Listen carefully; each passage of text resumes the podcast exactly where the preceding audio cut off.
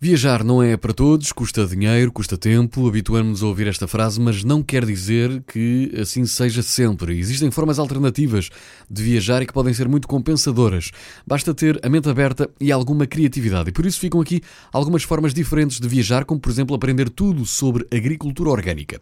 Através de, de um programa é possível conhecer eh, enfim, propriedades agrícolas orgânicas um pouco por todo o mundo.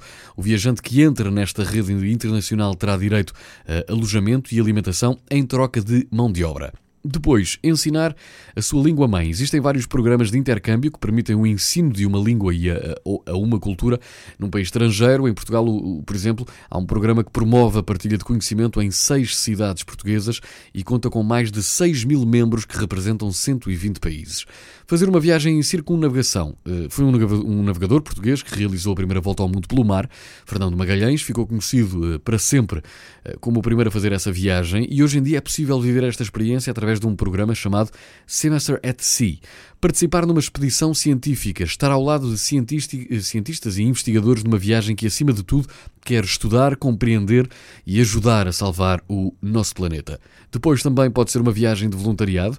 Há um modo, há um mundo, aliás, de possibilidades quando se fala de voluntariado e as viagens fazem parte dele. E viajar à boleia. Mais do que uma forma de poupar dinheiro, viajar à boleia é uma maneira de conhecer o mundo que implica paciência e tempo, mas que permite fazer também uma imersão na cultura de cada país por onde se passa e ter a certeza de que a bondade ainda é uma constante.